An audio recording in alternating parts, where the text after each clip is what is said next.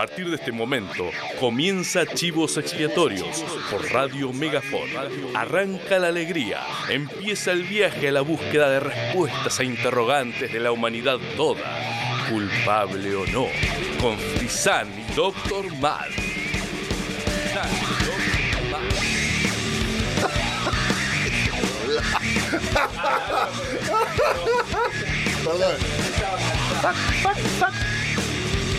Vámonos.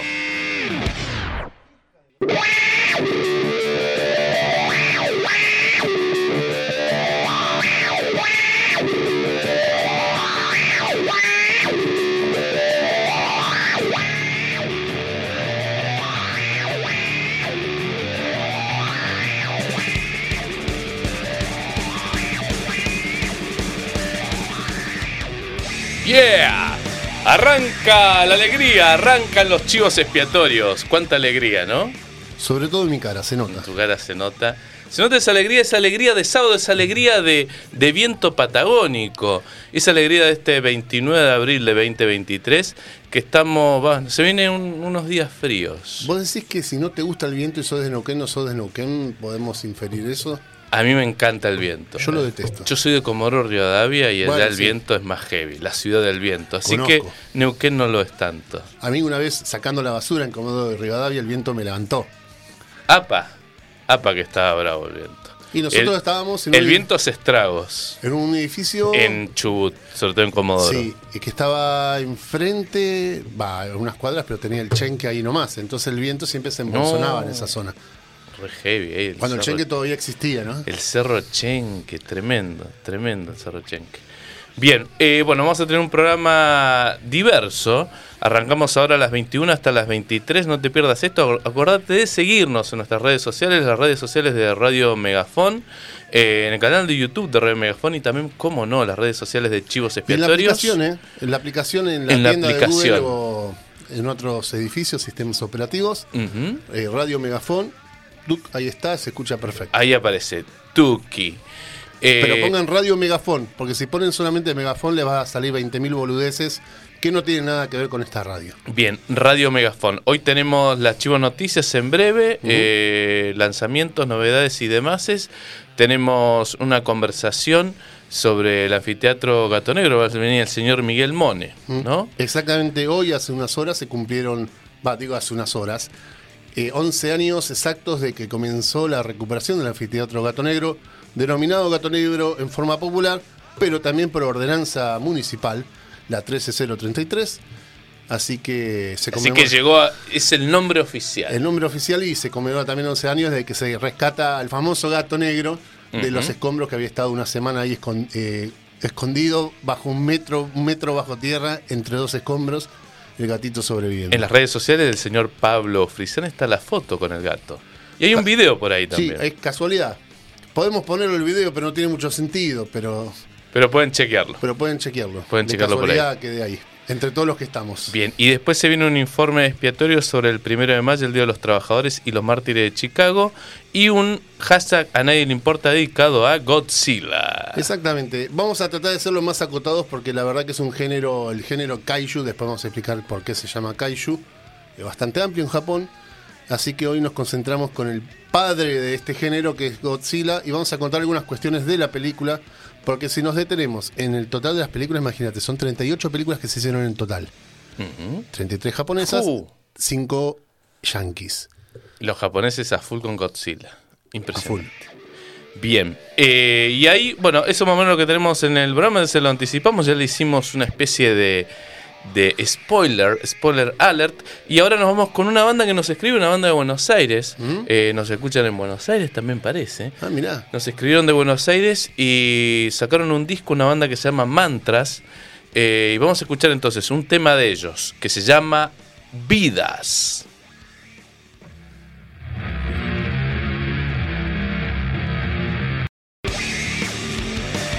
Escuchá a los chivos expiatorios, Frisan y Dr. Mad en Radio Megafón. Los sábados de 21 a 23.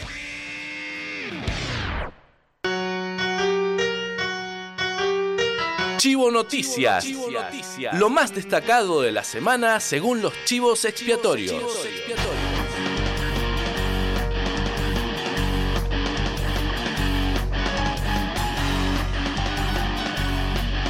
Bien, Ajá. novedades. Lo que estaba esperando la gente. Novedades del mundo de la música. No sé si lo esperaban, pero bueno, eh, porque en realidad eh, lo que acabas de escuchar no van a ser cosas que escuchás en, en la mayoría de las radios. Hay cosas muy under, muchas cosas alternativas. Hay quizás algunos nombres que sepas, pero hay otros que lo que vengo a proponerte es un sueño. No, mentira. Vengo a proponerte música. Bien, eh, PJ Harvey estrena un adelanto, tiene un videoclip.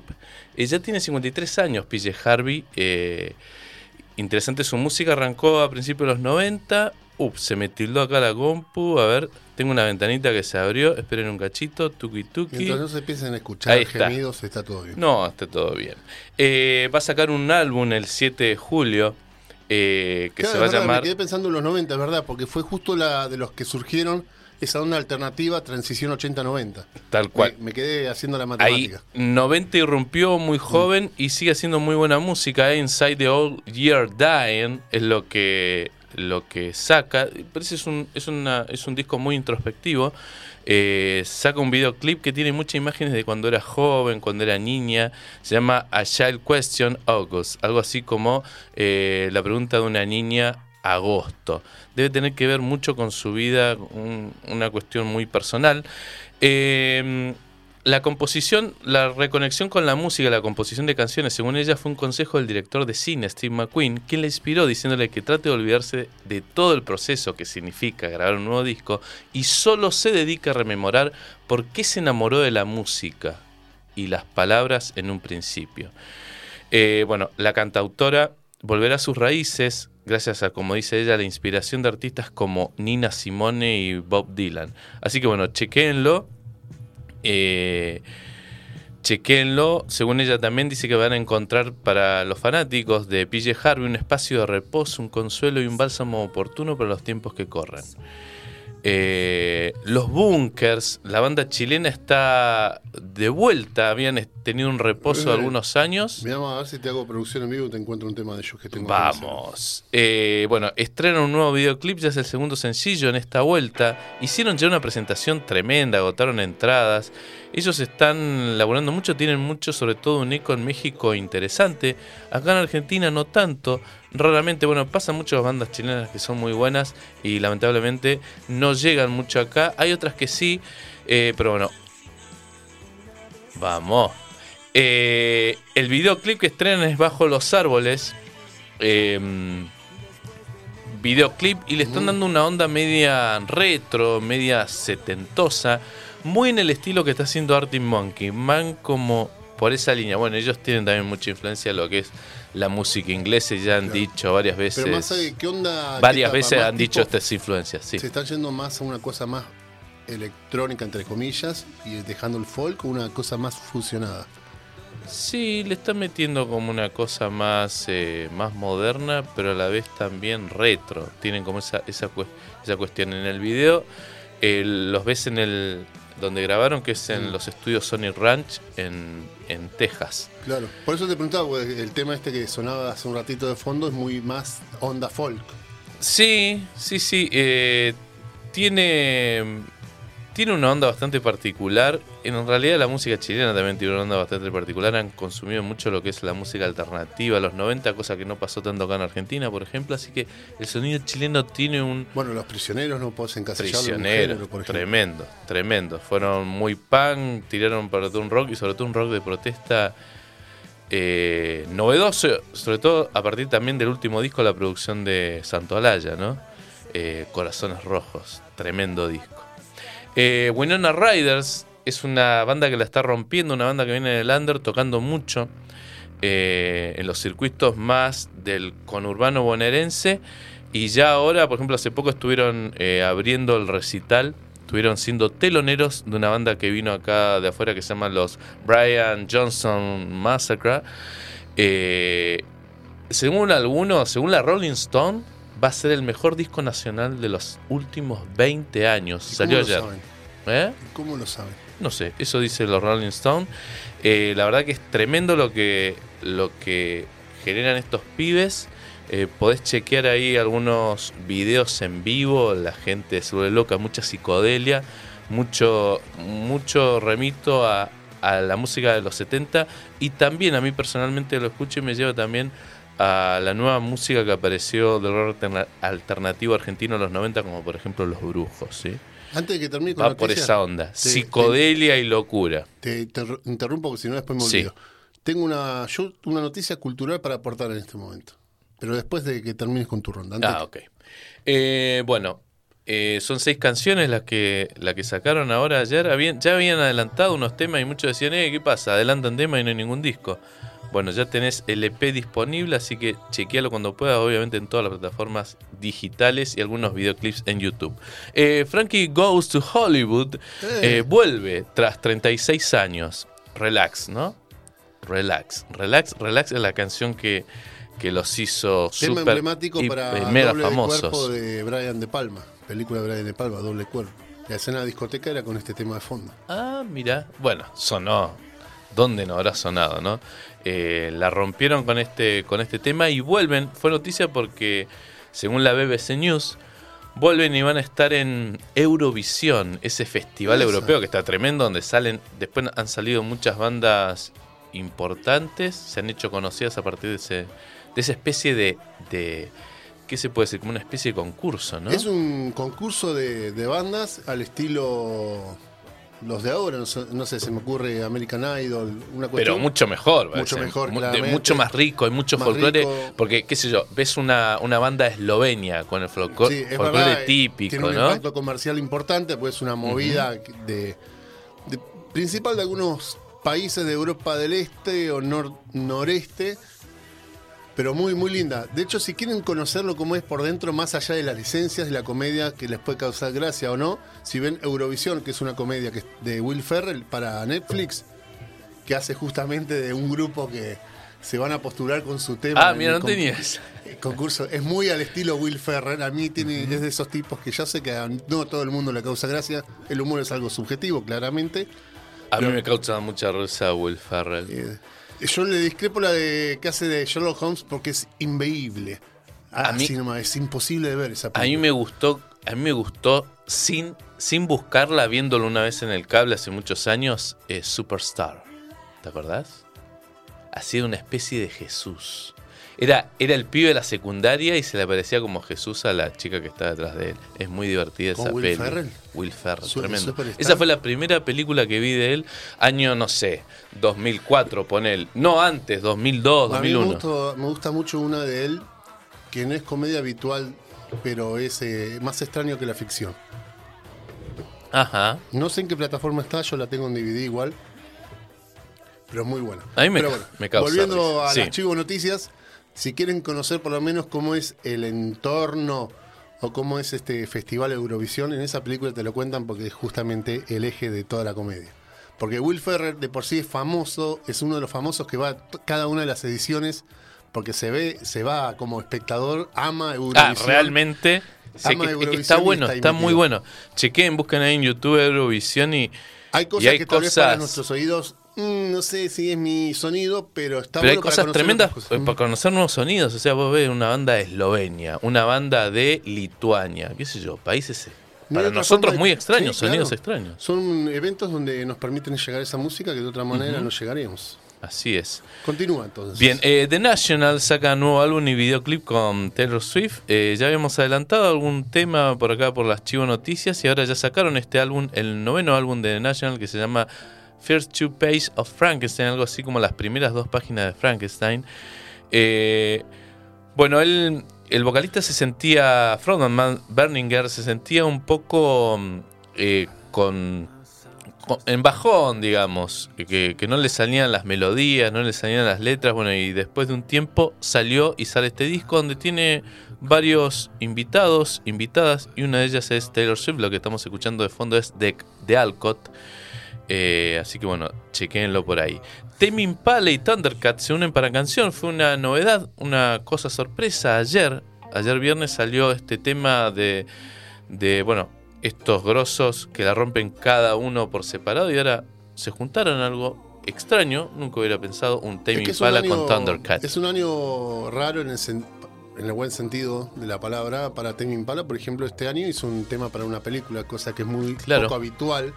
Para en esa banda, mm, Calabozos y Dragones. Calabozos y Dragones. Eh, ya se estrenó en cine, ¿no? Sí, hará cosa de un mes, mes y medio. Eh, que lo presentamos acá- también acá en las Chivo Noticias, ese tema. Eh, no More Lies se llama ese, esta canción que tiene video, un video lírico que aparecen unos animalitos corriendo. Es muy simpático, Thundercat. Hay unos videos que son bastante chistosos e interesante la música que hace. Eh, y bueno, acá se juntan dos, dos grosos tipos que van a los principales festivales y, y la rompen. Sí, sí.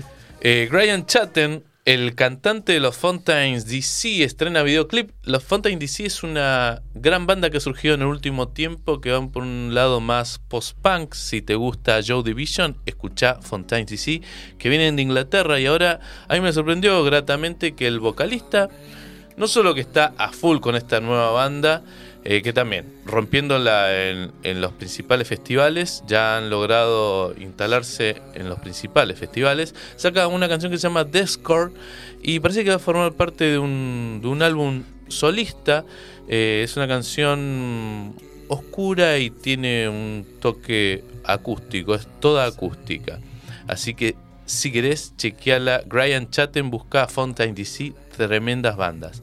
Garbage, la conocida banda que también irrumpió en los 90, mediados de los 90, después de la explosión del Grunge, eh, saca nuevo EP.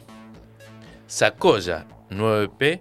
Venía Y hace- amagando hace un par de años de que volvían con todo. ¿Eh? Venían amagando hace un Sí, par de sí, años. vi- eh, han vuelto de hecho hace un tiempo ya haciendo nuevos videoclips, nueva música y sobre todo la cantante Shirley Manson muy comprometida con las causas sociales, de hecho ha hecho colaboraciones con músicas de acá en Latinoamérica, hay una colaboración que hizo el año pasado con una cantante chilena, que ahora no me acuerdo el nombre, eh, con este tema de eh, la movida feminista, ha sido muy, incluso ha tirado buena onda con la movida feminista que pasó acá en Argentina eh, en el último tiempo, que ha estado bastante convulsionada, ha tirado unas, unas buenas ondas y un, un gran aplauso para, para, para las luchadoras y ha venido, creo que ha estado incluso en alguna que otra movilización apoyando. Bueno, No sé si llegó a estar en algunas de la ola verde, ¿de? de por el aborto. No sé si está. Sí, me parece que en alguna de esas estuvo. Eh, y ahora sacaron un cover, un tema tremendo que se llama City- Cities in Dust. Paula de Chosmalal, tenemos mensaje. Está Paula de contenta- Chosmalal. Contenta de que estemos hablando de Garbage, su banda favorita, dice. Tremenda banda. Bueno, eh, esto que estamos escuchando es Cities, Cities in Dust, algo así como Ciudades en Polvo. Es, una, es un gran tema de the Banshees eh, que salió en el año 86 y ahora Garbage le este sonido 2023. Viene con videoclip y todo. Eh, aparte interesante, ¿no? El, el compromiso social de, de Garbage que van a salir ahora en este verano del hemisferio norte. Van a estar con la banda de Noel Gallagher haciendo haciendo giras por, por Estados Unidos. Eh, así que bueno, si estás en Estados Unidos y vas para allá, lo vas a poder ver. Espero que Ah, vuelvan ah, para acá encontré Una de las Latinoamérica. últimas veces que estuvo Shirley Manson o Manson eh, en Argentina fue para dar un ciclo de charlas que justamente tiene que ver con la lucha por la igualdad de géneros en todos los ámbitos. O sea, no solamente en el ámbito musical, sino también en Sí, todos sí, los sí. ámbitos. Sí, tenés razón, hizo. Sí, vi, vi un pedacito de una de las charlas que dio. Bueno, una grosa, comprometida con las causas sociales. Feminismo e inclusión en la historia de la música. Junto con la, la chilena que vos mencionabas de Francisca Valenzuela. Ahí está, Francisca Valenzuela. La argentina era Barbie Recanati. Con Barbie Recanati, mirá. Bueno, eh, Proto Mártir, otra banda que tiene mucho post-punk. Ellos son de. mm, Son de, mm, de Detroit. Tiene un sonido que a mí me lleva mucho también a la cuestión inglesa. Y claro, un Detroit. Eh, un Detroit es una, una ciudad que era muy fabril, muy de fábrica. Hoy parece, parece una ciudad distópica, de un futuro distópico, porque muchas de estas fábricas abandonaron. Lo que ha pasado en el mundo, ¿no? Muchos de estos lugares donde había fábricas, había muchos obreros que laburaban en esto, sí, esas fábricas se fueron a otros lugares, a otros lugares del tercer mundo, para justamente pagar menos, ¿no? Y bueno, se nota en la música de estos pibes esa cuestión del, de, la, de la oscuridad, lo desértico. Bueno, sacan un nuevo single con video que se llama Elimination Dance. eh, y es una previa de, de lo que va a ser el álbum que se llama Formal Growth in the Desert, algo así como crecimiento formal en el desierto. Eh, el vocalista dice que esta canción Elimination, Elimination Dances es como cuando te eliminan cuando perdés en el baile. Y lo veo un poco con la realidad, es una metáfora de, la, de sobrevivir en la vida cotidiana. Eh, también podría seguir bailando hasta que llegue la eliminación, una cosa así como bailar, bailar y bailar hasta que te saquen. Eh, bueno, un poco hay una crítica social, recorremos Estados Unidos, también es un sálvese quien pueda hoy en día. Eh, mucha... vez no lo fue? Y en otros momentos quizás eh, tenían una visión un poco más... Era un eh, 70-30, ponele. había, había una visión en ciertas épocas un poco más eh, como esto de- del apoyo a la industria social y, y apoyo a lo, a lo social. Y bueno, obviamente el, el neoliberalismo ha calado hondo en muchos de los, de los países, incluso del, del primer mundo. Eh, y por último, la última noticia es eh, una noticia que me conmovió y dije, qué bueno. Woz la está rompiendo. Woz es un artista internacional y ahora sacó un videoclip. Va, los Molotov sacaron una, canción con videoclip. Invitaron a Woz a cantarla. Y lo interesante de esto es que Molotov vuelve un poco a las raíces a la crítica social. Eh, la canción esta se llama Money in the Bank, así como dinero en el banco. Eh, y bueno, eh, la canción toca temas como la corrupción política, el abuso de poder, la represión, la desigualdad social. Eh, y en ciertas partes de la, de la canción dice, ¿quién se cree digno para co- pa- como para gobernarme? Su puesto de gobierno, por supuesto, para robarme. Bueno, Woz arremete con unas rimas filosas. Los grandes nos pisotean, las opciones escatiman, los chamacos venden droga porque no ven más salida. Bueno, va por ahí. Eh, por otro lado, Woz se encuentra finalizando su gira latinoamericana, la que empezó el 15 de abril en Costa Rica y va a terminar hoy sábado en Montevideo, Uruguay. Así que está full, ya tuvo algunas colaboraciones con gente del rock como Ricardo Mollo, eh, con gente más del, del palo como Catriel y Nicky Nicole. Así que bueno, vamos a escuchar Pa, este antes- nuevo tema. Tenías tema, otra cosa, dale, Sí, es una invitación que si no la digo ahora, después me, me voy a olvidar. Usted sabe que por favor. Flavio González, eh, de una de las, digamos, front line del Teatro del Arremadero, allí en Misiones 234, publicó, después de muchos, muchos años de investigación, un libro sobre la historia del títere en Argentina. O sea, el títere muñeco, no el político, sino Sí. el títere en Argentina. Claro, es un. Mu- ha laburado mucho sí. con los títeres, él Claro, es un, un gran laburante del títere. Muy sí. interesante. Y en parte, en el marco de eso, también paralelamente se está haciendo un documental. Y mañana van a estrenar como el primer capítulo en, en el canal de YouTube de él. Ah, mira. Si Tiene canal de YouTube. Sí, si ingresan ahora a ¿Cuál Fla- es el canal de YouTube? Flavio González. Pero Flavio González. el enlace de YouTube. Así a secas. Sí, ya está en la fanpage del Arrimadero, Teatro Ujú. El Arrimadero. Se estrena mañana. Entren y les va a salir eh, la opción de recordar cuando salga. Se estrene. Bien. Y el primer capítulo es Titiriteros Titiriteros Tangueros. Tangueros. Y esta es la invitación. Así que vamos a la fanpage de, de Teatro Rimadero, Sí. seguilos. Aparte, estate atento de las obras de teatro que están ahí y todo. Y esto es lo que nos mandaba. A ver. Hola, soy Flavio González, titiritero y gestor cultural. Quería invitarlos a, a ver el estreno de una serie de microdocumentales sobre los títeres y el tango que se estrena mañana domingo 30 de abril a las 20.30 horas por YouTube. Lo pueden encontrar con el título Tangueros Titiriteros, Titiriteros Tangueros. Y si no en las redes sociales van a poder ver el link para entrar más fácilmente. Muchas gracias, los invito y espero comentarios. Genial. Espectacular. Entonces sigan a Feo González, eh, la fanpage de Teatro Rimadero y chequeen este corto. Ahora sí, el tema de voz. Bien, y ahora el tema de Woz, escuchalo porque está tremendo, es como Molotov en los 90 cuando estaba Gimme the Power y demás. Vamos con esto, y este tema que se llama Money in the Bank.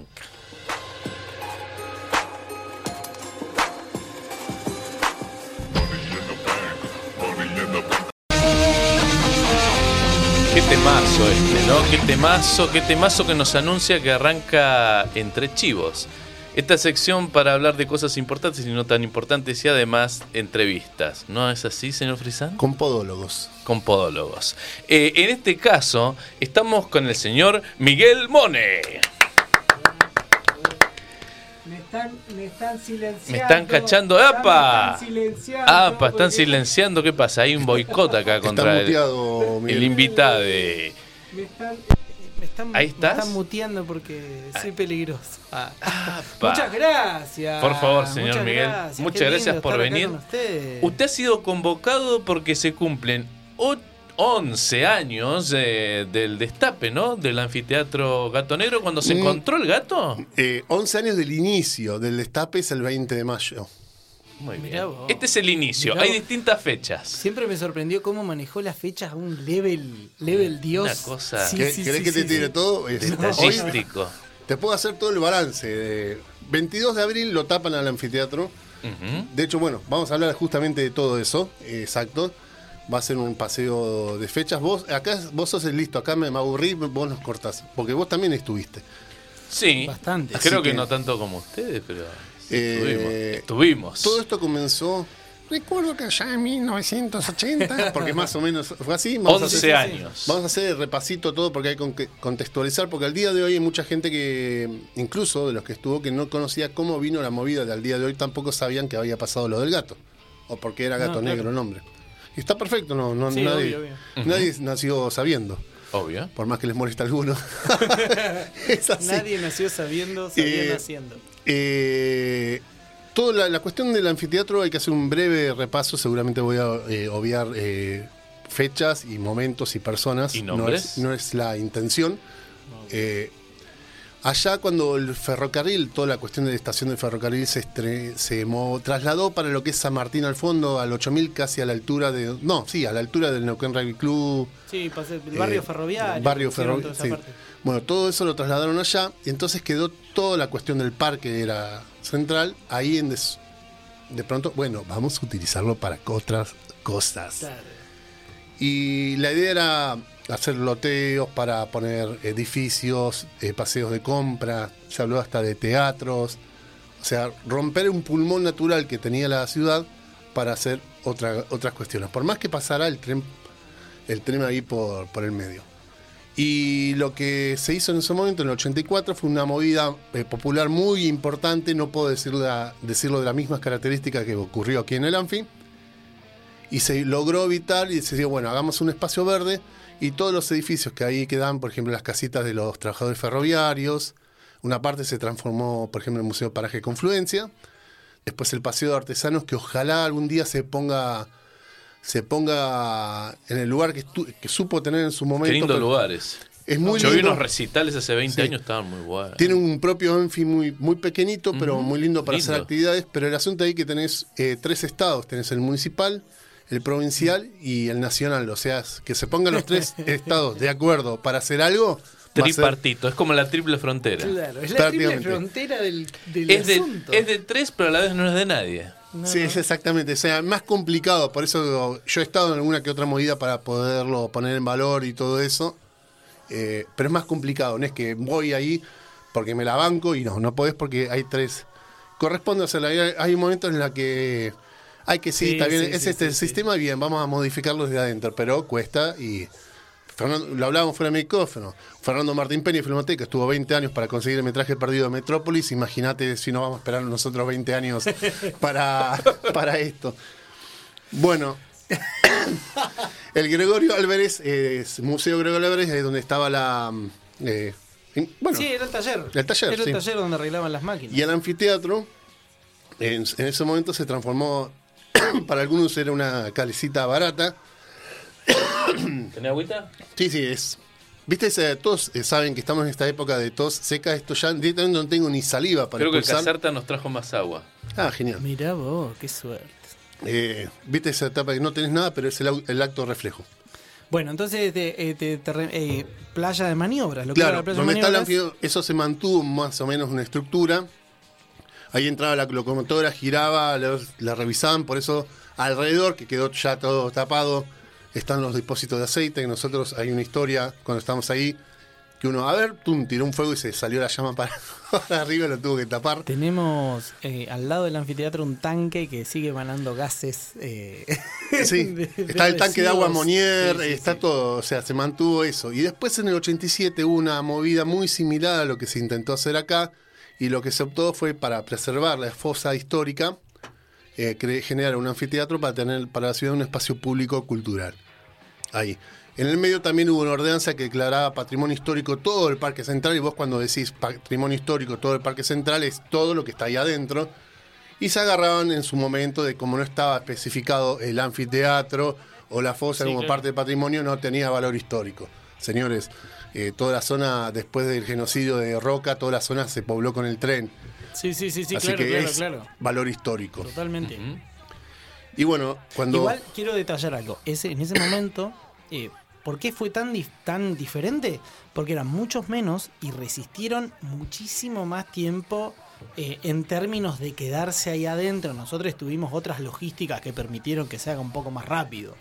Pero ahí en ese momento se la tuvieron que bancar a un level áspero, post Sí, sí, sí, sí, sí. dictadura. Eran los 80, era Eh, áspero. no, Estaba como. dictadura todavía. No, no, 84 ya estábamos en, en ah, democracia. no, tenés razón. claro. Pero, después co- 87. pero Sí, sí, sí, era reciente. Eran, sí, 87 debe haber sido recordemos, el año difícil, de los carapintadas también. Entonces Sí, como sí, que sí, sí, sí. tuvimos episodios de que la gente que había estado quería volver.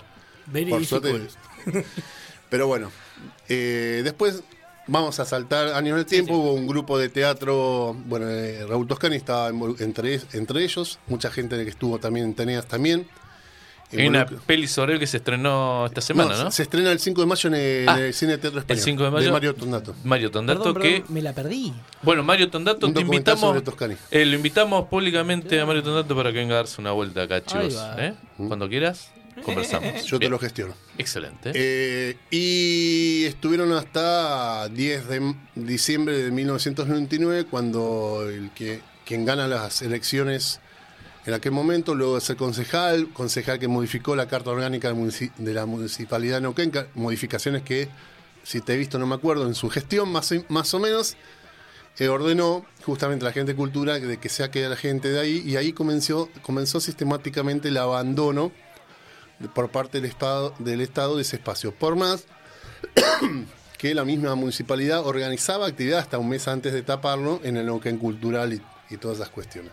Pasaron muchísimos artistas a nivel de nivel nacional Sí. y, y de todas las ramas artísticas, porque no fue solo que la música o solo el teatro, no, no, hubo de todo.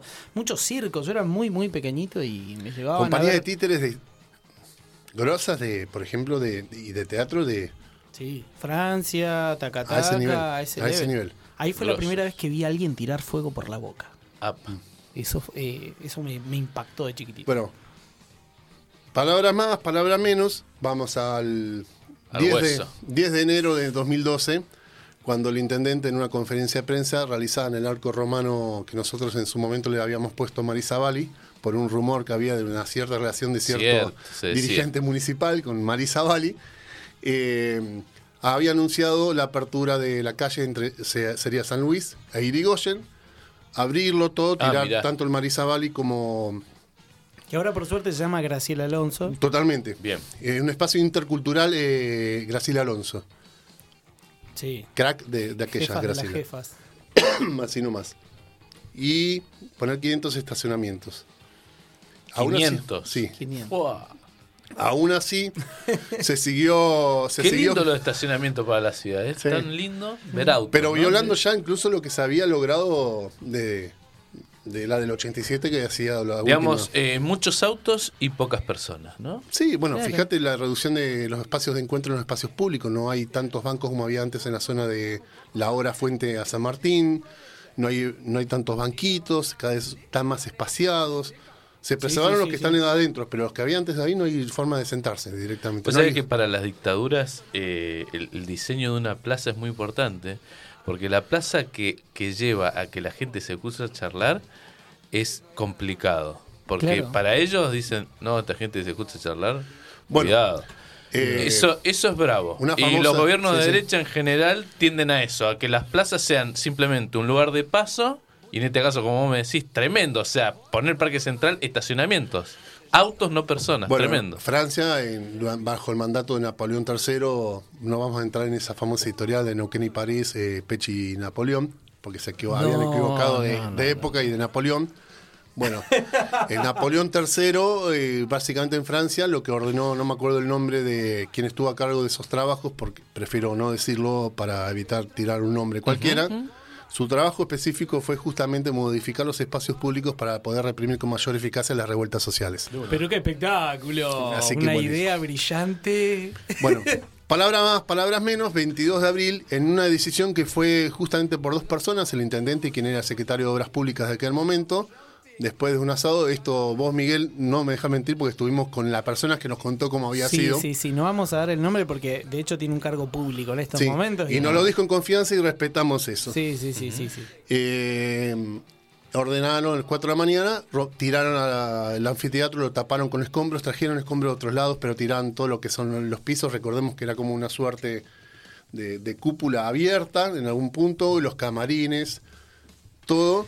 Creo que si no me equivoco había parte del material que habían sacado de unas de, de esas obras que después las pusieron todas Sí, enfrentadas. sí. Parte de ese No, no, eso no, eso que de ¿Cómo? Michelotti, la del trabajador, o el que está Eran puesta al revés, claro. al lado de la Fernández, de la Zaraco. Pero era, era parte de esos canteros que habían tirado del otro lado. Estaban ahí, ahí. metidos. En un momento que estaba la brigada eh, moladora y le decían que iban a destruir todo lo que le molestaba. ¿Te acuerdas? que era- esto es real. Todo lo que le molestaba a la gestión municipal era como barreras, porque como dijo, en ningún lugar del mundo, por ejemplo, existen canteros. Bueno, no me gusta este cantero, lo tiro. No me gustan los canteros. Eh, Básicamente fue así. Y tiraron el anfiteatro. Todo. Y el- al día siguiente, o sea, más allá de la gente que iba a practicar ahí, que lo utilizaba, incluso la misma municipalidad lo utilizaba hasta un, Pero sí. un mes antes, lo ves en videos, eso, eh, se congregaron ahí para protestar. Pero los que tomaron la posta para la convocatoria, y acá ya vamos a contar ya cómo fue toda la movida, y hace vos, de, si querés, de periodista. Eh, los chicos de la sala, que es una sala de estudio, porque Un estudio de grabación de Juancito Sosa. Juancito Sosa. En ese momento estaba también con Juan Lago, gente que estaban ahí metiéndole fuerte al laburo. ensayaban un montón de bandas. De hecho, era la sala céntrica por excelencia. Sí, sí, sí. Muchos músicos pasando por ahí y- muchos. y, haciendo mucho Sí, sonido en ellos vivo. crearon un evento, un, in- un evento para convo- convocamos a destapar el anfi, cosa que en ese momento pensamos que era. Un bolazo, ¿te acordás? Pero para ir cuatro de la tarde nos juntábamos todos. Yo fui con, yo estaba en Arán en esa época. Vamos a filmar. Fuimos de los primeros en llegar ahí Se te para cayó ver. el DNI cuando dijiste Arán. Sí, ya lo sé. No tengo problema. Cumplo 44 este año. ¡Vamos! ¿Vas a hacer fiesta? No, ni pedo. Eh, Háganme ustedes la fiesta. El, el cumpleaños no puede hacer la fiesta. Hagan ustedes. Es, es así de sencillo. No, en serio. No, no, ¿Qué es sí. eso Vamos, de que vamos a hacer una convocatoria. Vamos a una convocatoria. hacer comida. Vamos a hacer una convocatoria de redes. Pero bueno, en lo concreto los chicos Cafecito. hicieron, nos convocamos, eh, hubo una asamblea eh, donde se tiraban varias ideas, de hecho hasta hubo una chica que... Por favor, Frisan. Bueno, en Perdón. estos momentos si nos va Frisan... Eh, Hablo bueno, y se me seca. sí, Ahí sí. vamos. Eh, pará, pará. Vamos a hacer un- un- un- como una cuestión. ¿Cuántas veces contaste esta historia? No sé, ya perdí la cuenta. ¿Viste? De más de 200. Sí, Pero la primera es en Chivos Expiatorios. La primera. la primera es en Chivos de Pietudri. y en Megafon. Y en Megafon. Qué bien Radio Megafon, ¿eh? No había venido nunca. De hecho, pasé por todo un corredor peronista que te muestra la historia. Mm. Este. Hay fotos muy interesantes históricas. Sí, muy, sí, sí, muy- sí, muy por eso, por bonitas. eso. Muy bien. Bueno, en lo concreto, volviendo a la vida. Me acuerdo hasta de que se, había propuestas de todo tipo, de no, hay que levantar acá, llevar los escombros a tal lado. Bueno, a mí no me da- Yo cuando hablé dije, muchachos, hay que ponerlos al costadito de las vías, no en las vías, porque si los vienen a tirar, los van a de Esa fue la primera idea real, fuerte. Y después había una chica que proponía eh, meditar todo y sacar con la energía cósmica y todo eso, que yo ahí fue cuando me fui de la asamblea de ratito porque estaba cagando de la risa porque no podía reírme en la cara. Era, era mucho, era mucho. Alguien O sea, que desde un lugar totalmente legítimo estaba tirando una idea desde su, su realidad, de su mundo, su Lo que pasa es que todavía no desarrollamos la parte de la de, de- de poder- espiritualidad. de esa parte espiritual de mover cosas, ¿no? Con la Claro. mente, no, no todavía no estábamos en esa. Pero había de todo. Se formaron sí, sí. asambleas.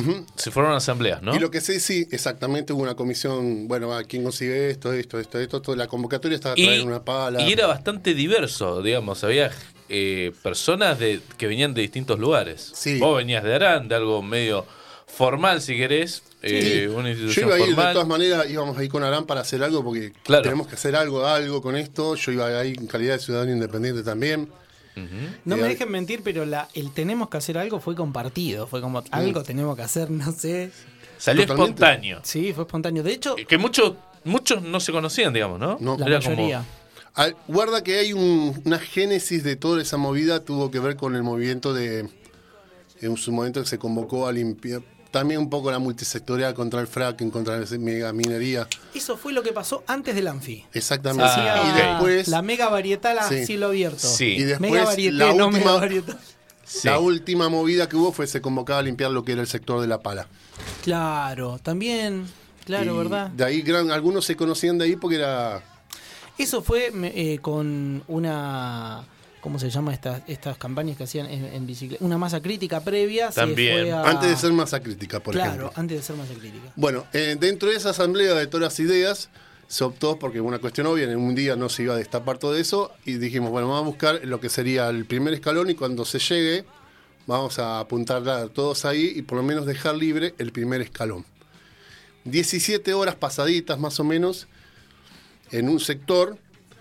Yo me acuerdo porque estaba, fui testigo porque estaba justo ahí al lado, estábamos hablando con, estaba el Mili, el EMA 10, había alguien más. eh, El Jero Santarelli. Sí, eh, estaba están todos los que se ven en el video de rescate Sí, del sí. gatito, estaban todos ahí, estaba Juan, también. Juan Pablo Esperanza sale también ahí en algún momento. Estábamos ahí charlando y.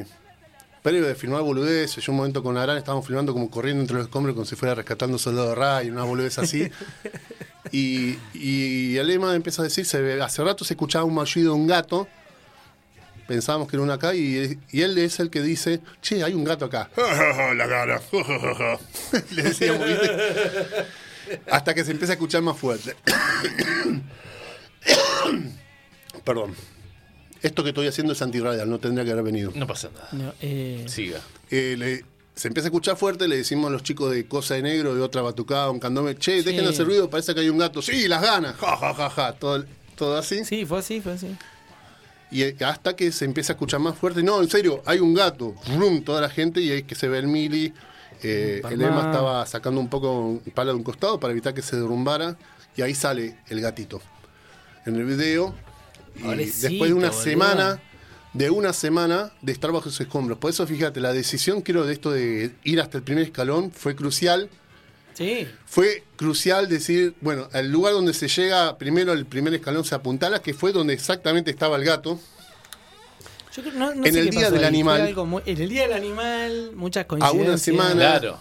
Yo sé cómo llegó el gato ahí, después ahora la cuento.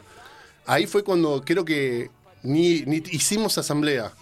Se Fue destapa, una se digo. decisión, sí, se destapa. Sí, sí, fue una decisión, se destapa. A todo. la media hora, hora empezaron a caer las primeras carpas. Fue espontáneo. Fue Fue espontáneo. espontáneo. En el video, en el video se ve que se va el gato por ahí. Ahí justo en un mi último cuadro se ve una señora que se acerca al árbol donde se había subido. Por vos imagínate, una semana, un gato que no entendía nada. Aparece un chabón que encima lo agarra para ver si. Yo me estaba fijando a ver si tenía. Mira, mencionó un gato y se asoma cachirula por la ventana. Cachirula, ¿qué pasó, Cachirula? Están hablando de Eh, tus... Para- lo agarré, viste, para ver si estaba bien, no, estaba perfecto, viste, le toqué la pancita para ver si estaban bien las costillas. Y de pronto, imagínate, una semana de todo eso, un gordo que lo agarra y toda la gente gritando. "¡Ah!". Claro, dijo estos estos vikingos Había hippie. mucha euforia. Sí, y Toscani sí, gritando, sí, en sí. el día del animal, vamos a rescatar a un gato. Llamemos a la sociedad Protectora de de animales. animales. Aparte le puso una impostación de Sí. voz así como si fuera... Hermoso todo el Sí, momento. sí, sí. Y bueno, eh, lo rescató Kamala, que Kamala es la que ve- baila el sin cabezas y a veces él baila Sí. con. Ay, no me acuerdo Sí. el nombre del personaje. Ahí en El el- acampe salió de propuesta de. Ella dijo, Mm. como si fuéramos los indignados de España, porque en ese momento había todo un, Claro, todo un acampe la fuerte movida en España. En España. En y la Plaza ya- del Sol. De hecho, habían varias salas a nivel nacional, como la Alberdi y otros espacios más que se estaban, estaban en la misma, así como. Alberti fue a los meses de que pas- había pasado esto. Sí, sí. Este. Y se empezó a picar heavy metal. Sí, estaba convulsionada la sociedad. Y eso, de eso se cumple hoy exactamente un año. No. Impresionante. ¿Sabes qué fue lo que a mí más me impactó? Ahora te, tomamos la posta. No, ¿sabes? Eh, No, voy a, voy a contar una experiencia personal más allá de re- reivindicar eh, la cantidad de grupos y grupas y, y ideas que surgieron de ahí, porque fue ahí como un, un disparador. Creo que es la primera vez que vivencié una mm, que vivencié una campaña, ¿viste? Política no partidaria. Porque Claro. fue así espontáneo. Sí, sí. Eh, me acuerdo en un, en un testimonio que da León Tendler, que fue uno de, los de los muchachos que participó también. eh, le mando un saludo de paso. Decía que claramente nosotros, nosotros utilizamos una metodología que a la que no estaba acostumbrada la gente. Es como, ¿cómo te entra en la cabeza que alguien proteste trabajando? O sea, estos japoneses no son, la mayoría son de acá y originarios la mitad, mínimo. Entonces, eh, creo que esa fue la- lo que lo que gene- lo que hizo que, que la gente empiece a sentir como esa empatía y además bueno muchos sectores de- políticos partidarios necesitaban destruirlo al, al de turno y y, Y les vino como anillo le al vino dedo, como anillo al dedo Ahora sí. empezaron a replicar la información Pasa que era, era muy violento el tema de la destrucción, ¿no? Y sobre todo en un lugar cultural. O sea, vos veías eso. Yo me acuerdo ese día que yo caminaba por ahí cerquita.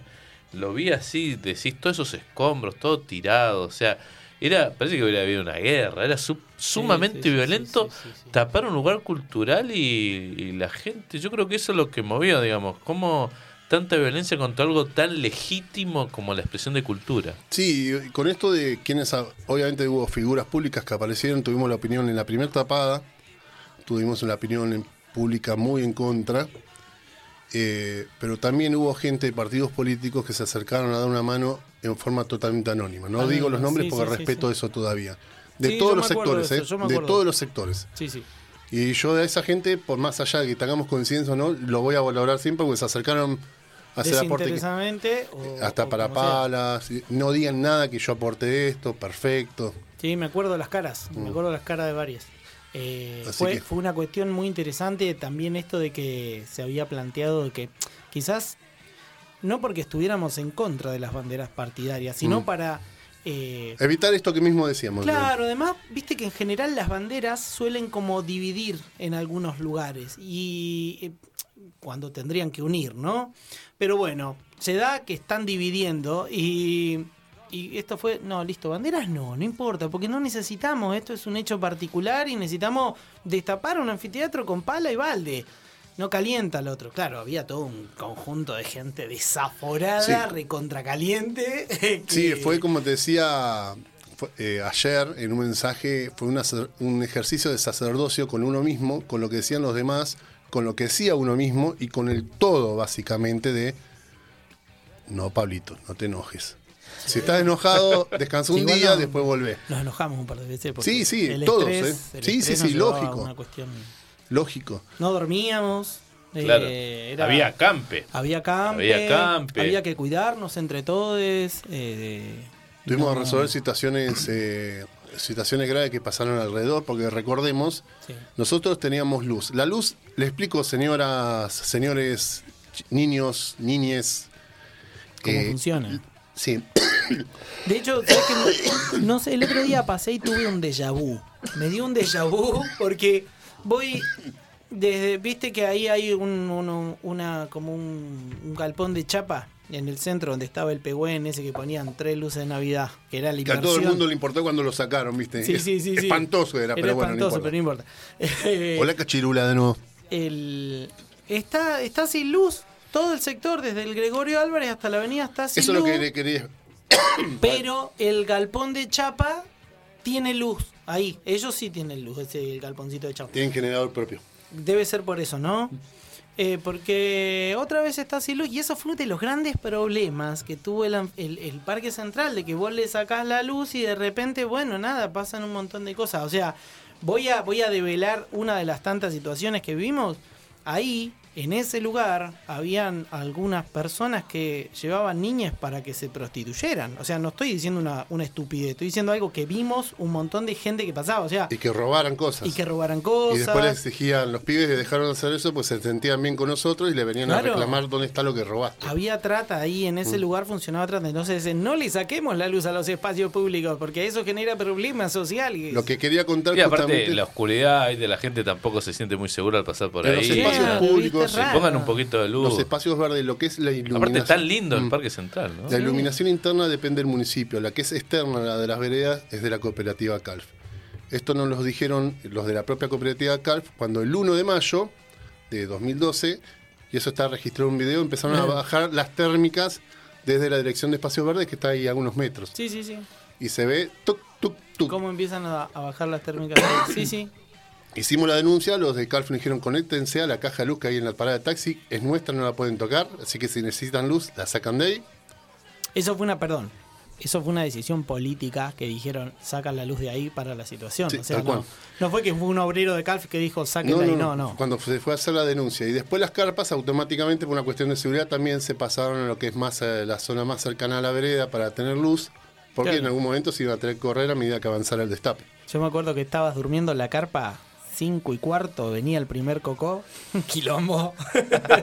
Ahí arrancaba el- Ahí arrancaba el cachengue, bullicio. Y de repente era uno atrás del otro y decías, ay, ya me tengo que levantar, me acosté hace dos horas. Y bueno, y ahí, ahí.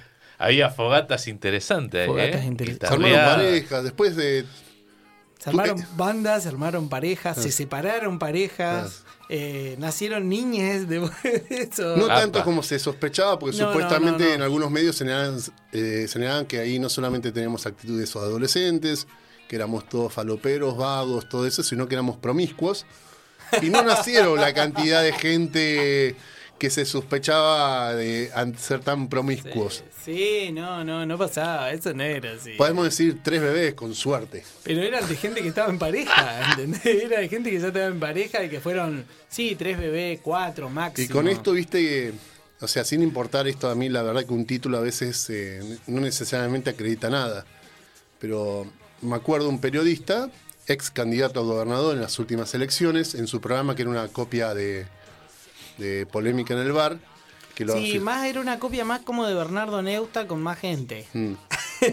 que pagabas el espacio para estar ahí como, Sí. como invitado, te nos decía, no, los vagos, esto, todo eso. ¿Vagos de qué? Me acuerdo otro que es candidato ahora a, a presidente.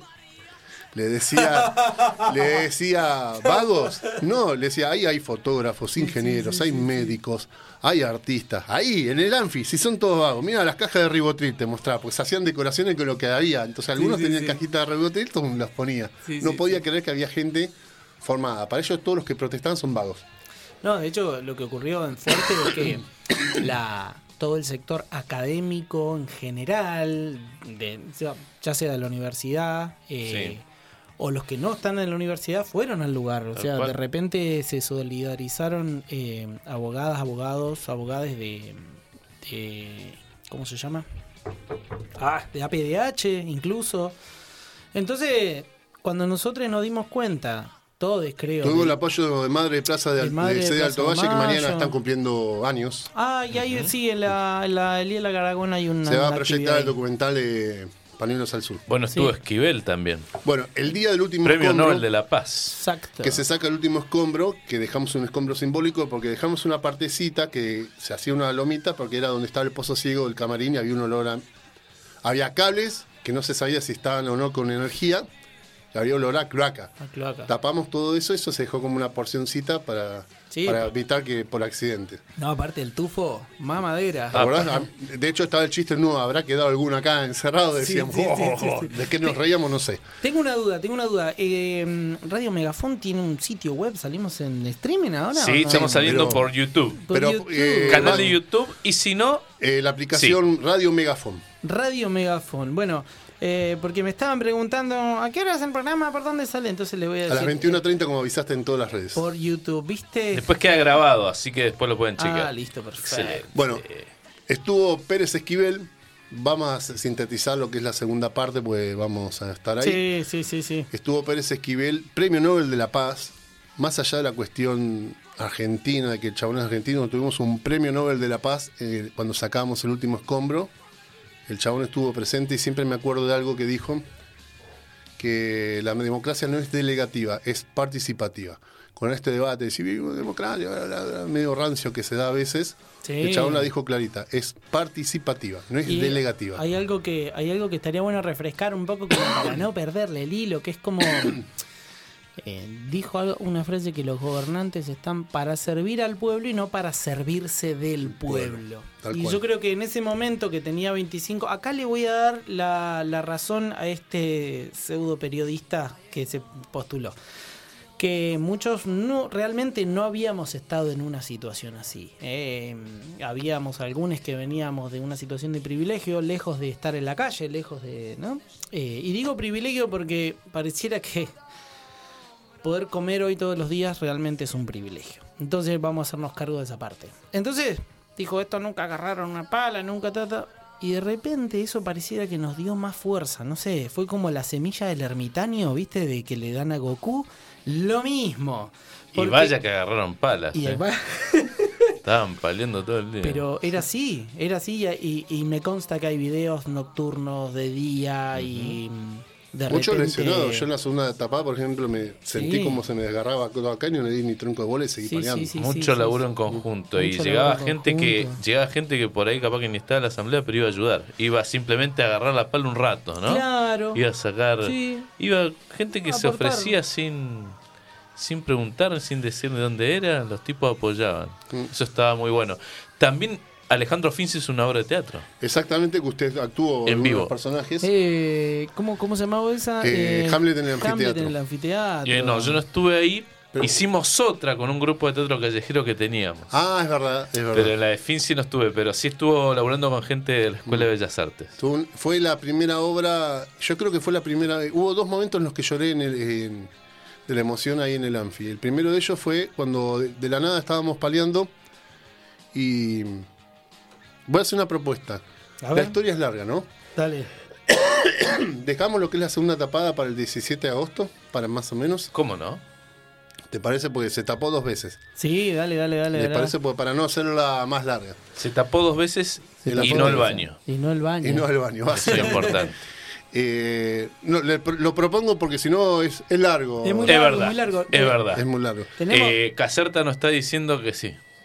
Te- Estamos pronto a, estamos pronto. al fin. Al fin. Bueno, bueno, en lo concreto, eh, después que lo que Miguel hable también reflexione. Eh, hubo dos momentos en esto que fue en esto de gente que se acercaba a ayudar, por lo menos estar. El coro de jóvenes de la confluencia, Eso fue un flash, me acuerdo. que estábamos con un generador que nos habían prestado los muchachos de, de Sanón, de luz, para por lo menos iluminarnos entre nosotros, así con tachos de luz. Y me acuerdo que estábamos con el máximo Bonino y, che, estaría bueno correr, decíamos, los, que iluminen a los chicos.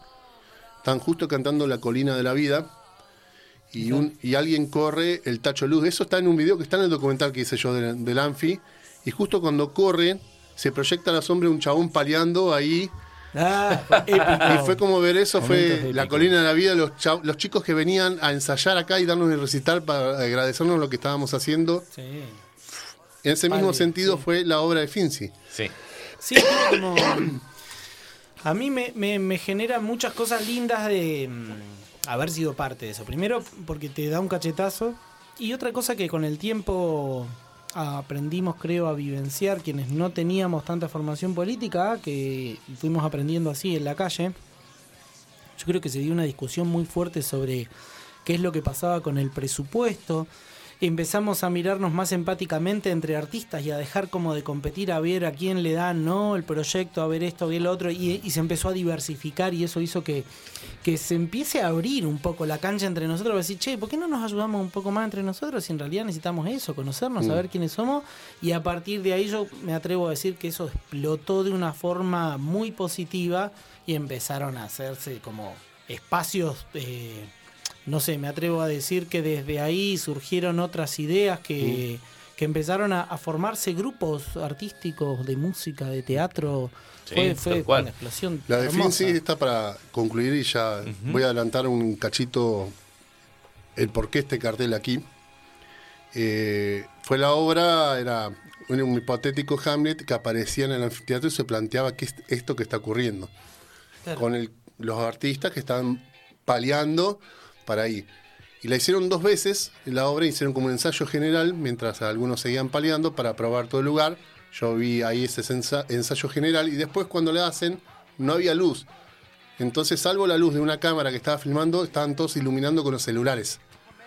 Claro, los que tenían linterna que en los Nokia 1100. Y eso- yo ahí me voy justo a la parte que quedaba, estábamos ya a la mitad del Anfi cuando lo hicieron, o sea, la primera obra de teatro que se hace en este, en este contexto, me voy a la parte de arriba porque ya la había visto y quería ver, Mm. ahí estaba al lado de Claudio Baucheret, que es hoy por hoy es, en ese momento era decano de la Facultad de Informática de la, Universidad Nacional de Sí. Comahue, Y hoy entrega algunos elencos de teatro. de, de- de teatro, me dice, ¿qué haces Pablo? Saludando, y yo estoy al lado de él viendo y de pronto veo toda la gente sentada ahí dijo, están sentados en el lugar que tapamos con todos mis compañeros. Fue como, Sí, fue sí, muy sí, fuerte eso, sí, fue sí. como, Lo que, mira, em, eh, claro, a la distancia, si hoy intentamos encontrar un proceso parecido a eso, cuesta mucho, no hay, no hay, no tenemos cómo, cómo decir qué es lo más cercano a quienes pudimos vivir eso- esos momentos de, de conocernos y enseguida decir, esta persona está haciendo esto con plena conciencia, listo, yo confío en esta persona. Eso ya no pasa.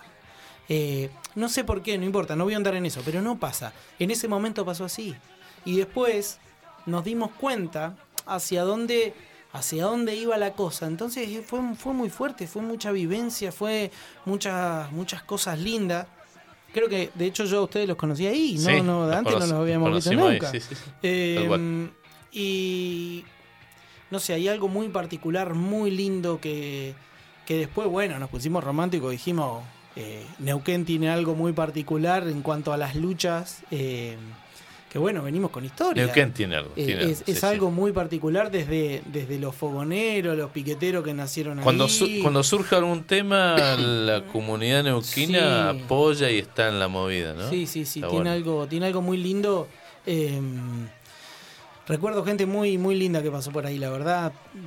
Creo que me podríamos estar dos programas enteros nombrando gente. por, eso, por eso dije, hagamos el corte en lo que fue la primera tapada, porque si no vamos a estar... eh, Sí, sí, sí, sí. Este, creo que, que había mucha, muchas ganas de hacer algo. Tenemos, tenemos eso. ¿Qué tenés Excelente. para contar este cartel? Yo puedo contar por qué tengo, tenemos este cartel acá, pero ¿este cartel qué era?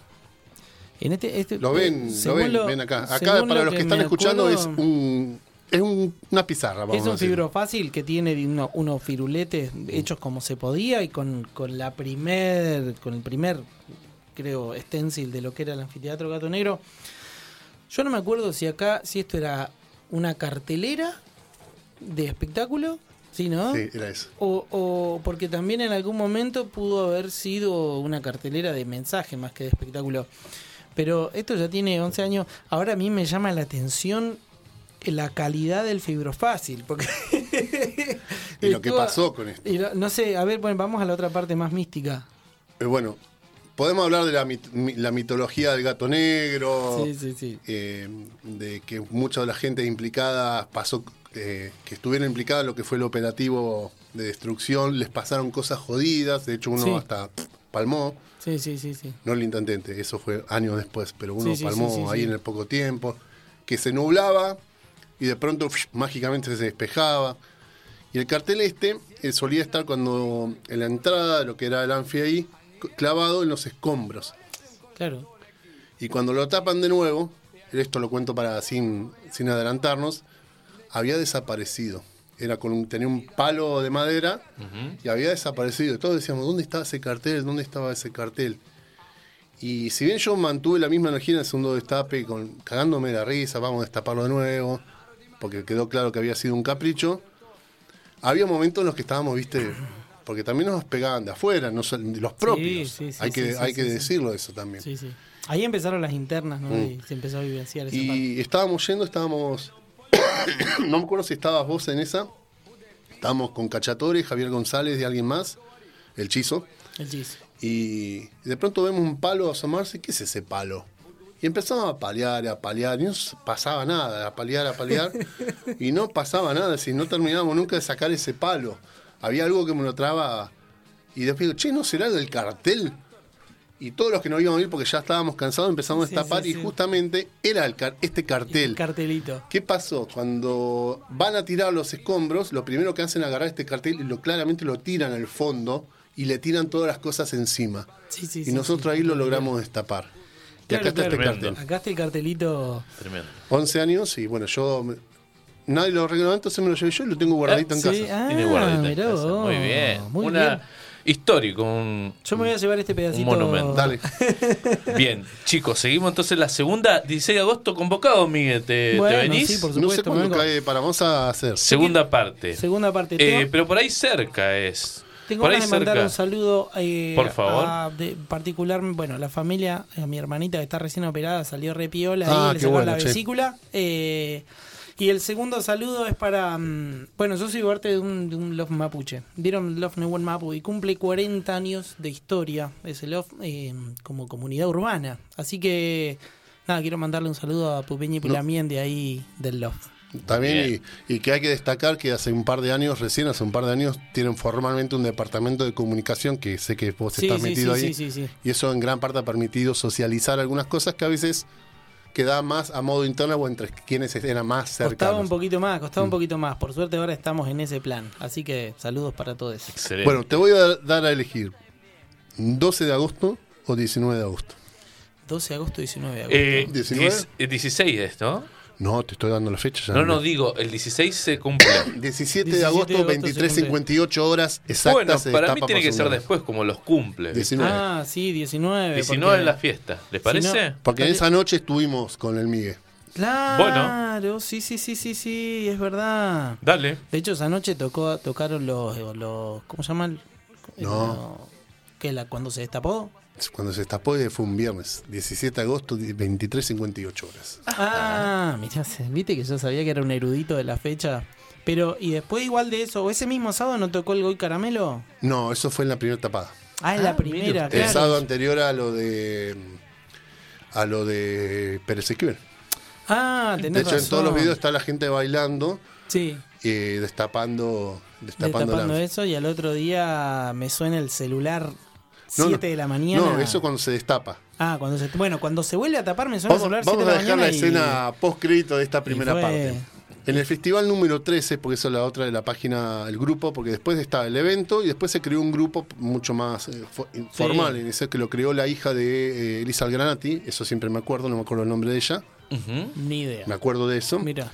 Eh, quedó como ficha y se organizaban, había, había una comisión de festivales, eran multidisciplinarios todos. Y justamente el 30 de julio, sí, más o menos, si no me equivoco, se hace el festival número 13, 30 de junio.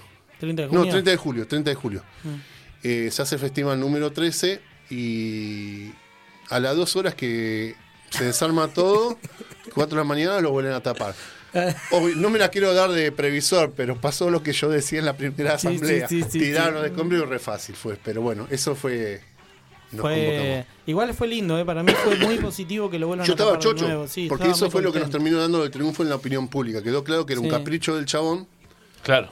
y, Tal cual. y no que nosotros éramos. Y afianzó un poco más la, la lucha. De hecho, eso, y como último para cerrar, eh, gracias a esa segunda tapada, la- el Ejecutivo Municipal, a cargo de Horacio Quiroga, se transformó en el primer Ejecutivo Municipal en no poder avanzar sobre un espacio público por orden de la justicia.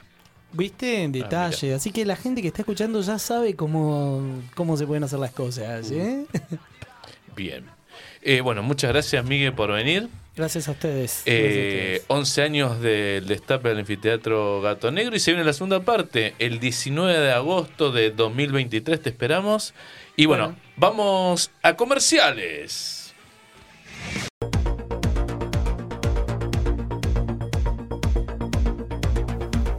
Informe expiatorio.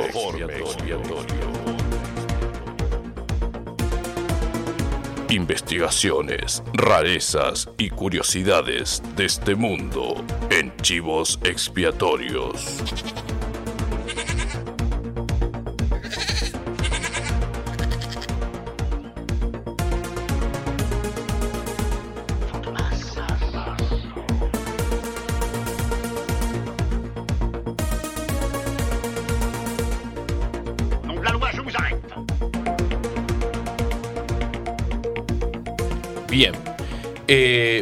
Primero de mayo. Ustedes ya saben que el lunes, este lunes primero de mayo, justamente el primer día que arranca el mes, sabemos que es el Día de los Trabajadores, las trabajadoras, los laburantes, les laburantes.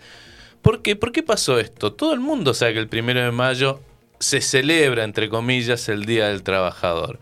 Fecha que es feriado en casi todos los países, pero ¿se sabe lo que realmente se conmemora esos días? Yo sé que muchos de ustedes saben, pero hay muchos que por ahí eh, no saben y está bueno eh, hablarlo. Está muy bueno decirlo y acá de Chivos Expiatorios queremos decirlo. El, primer, el primero de mayo se conmemora el aniversario del paro de obreros en Chicago que derivó en la revuelta de High Market, High Market Square o la Plaza del Mercado de Leno. Eh, esto fue una masacre que se dio el 4 de mayo de 1886 en Estados Unidos. Eh, la revuelta de High Market fue uno de los movimientos obreros más importantes de Estados Unidos. Este evento se dio en Chicago el 4 de mayo de 1886 y surgió debido a la influencia sobre todo de inmigrantes europeos, quienes llegaron con ideas que ya sabemos, ¿no? Ideas anarquistas, socialistas, de un mundo mejor. Eh, los primeros en levantarse en, esta, en este tiempo, eh, previo a lo que fue esta, esta masacre, fueron los constructores de edificios, quienes exigieron una mejora en las condiciones laborales. El levantamiento desató una serie de huelgas de obreros que cambiaría la historia de los y las trabajadoras de todo el mundo. ¿Quiénes eran los mártires de Chicago? ¿Qué pedían y qué pasó ahí en High Market en 1886? Bueno, los mártires de Chicago son, fueron y son, porque son inmortales, hasta hoy en día los recordamos, hoy 2023. Michael Schwab, Louis Lin, Adolf Fischer, Samuel Fielden, Albert Parson, eh, August Spies, Oscar Nive y George Angel. Fueron estos sindicalistas organizadores de dichas huelgas y fueron ejecutados en Estados Unidos cuando luchaban por obtener mejoras laborales. La principal demanda de esta lucha era la reducción de la jornada laboral a 8 horas. Había de 12 hasta incluso 18 horas laborales. Trabajaban mujeres, niños, había explotación legal de niños en esas épocas. Bueno, también un incremento de salarios, el reconocimiento de las organizaciones sindicales y derechos de la mujer y obviamente la prohibición del trabajo infantil. Todo esto era lo que reclamaban. Eh, los, obreros comenzaron una manifestación pacífica, pero fueron, fueron ignorados, lo que esto desató un paro general que más tarde, bueno, fueron estos obreros despedidos. Como consecuencia, empezaron un mitin, lo que dejó varios muertos y heridos. Para el primero de mayo, otros 30.000 obreros se unieron a Amparo y la ciudad de Chicago quedó paralizada. Y para el 4 de mayo este movimiento llegó a su punto máximo. Durante las manifestaciones en High Market Square, un ciudadano lanzó una bomba que no se supo quién era al final a los oficiales de policía que intentaban disolver el acto. Eh, lo que, se, lo desembocó después desembocó en un juicio a los sindicalistas, los llamados mártires de Chicago. Bueno, posteriormente la Central Obrera convocó una reunión donde se buscaba con resolución y convicción eh, por estas justas reivindicaciones.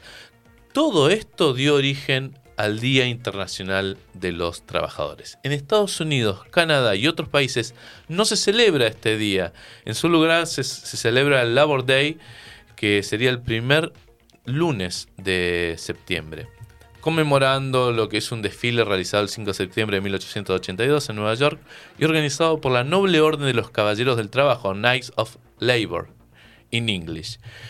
Bueno, el presidente estadounidense Grover Cleveland auspició la celebración de septiembre por temor a que la fecha de mayo reforzase el movimiento socialista en los Estados Unidos desde 1882. Recordemos que en Estados Unidos el socialismo y lo rojo es el cuco.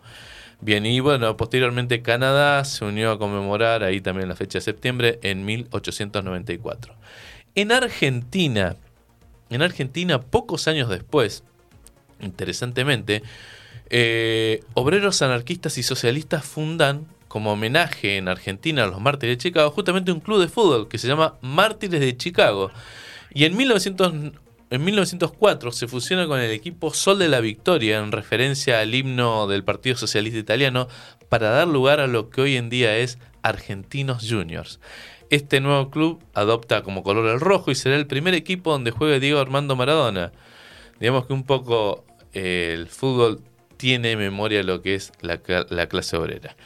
Por otra parte, ahí nomás, al- un par de años, al año siguiente, acá se funda en 1887 el gran conocido sindicato de panaderos y bueno, y los nombres hasta ahora de las facturas, ¿no? Y esos, eso que consumimos hoy en día, 2023, la bola de fraile, vigilante, suspiro de monja, cañoncito, sacramento, todo con obvia alusión a lo que criticaban, ¿no? Los obreros anarquistas de aquellas épocas. Eh, también es interesante ver la obra de Florencio Sánchez como dramaturgo de las grandes obras de teatro como Mi hijo el doctor y Barranca Abajo. Vamos a escuchar cómo estuvo el movimiento obrero en esos tiempos y cómo también llegaba la música. Vamos a escuchar la Milonga Social de Payador Libertario de un anónimo de 1902. Hay un compilado interesante de Osvaldo Bayer que está disponible en YouTube que se llama Los Anarquistas 1904-1936, marchas y canciones de lucha de los obreros anarquistas argentinos. Escuchamos entonces Milonga Social de Payador Libertario.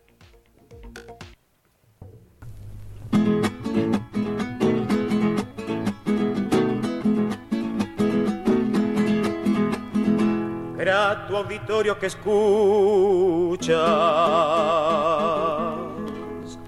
Grato auditorio que escuchas al payador anarquista. No hagas a un lado la vista con cierta expresión de horror. Que si al decirte quién somos, vuelve a tu faz la alegría. En nombre de la anarquía, te saludo con amor.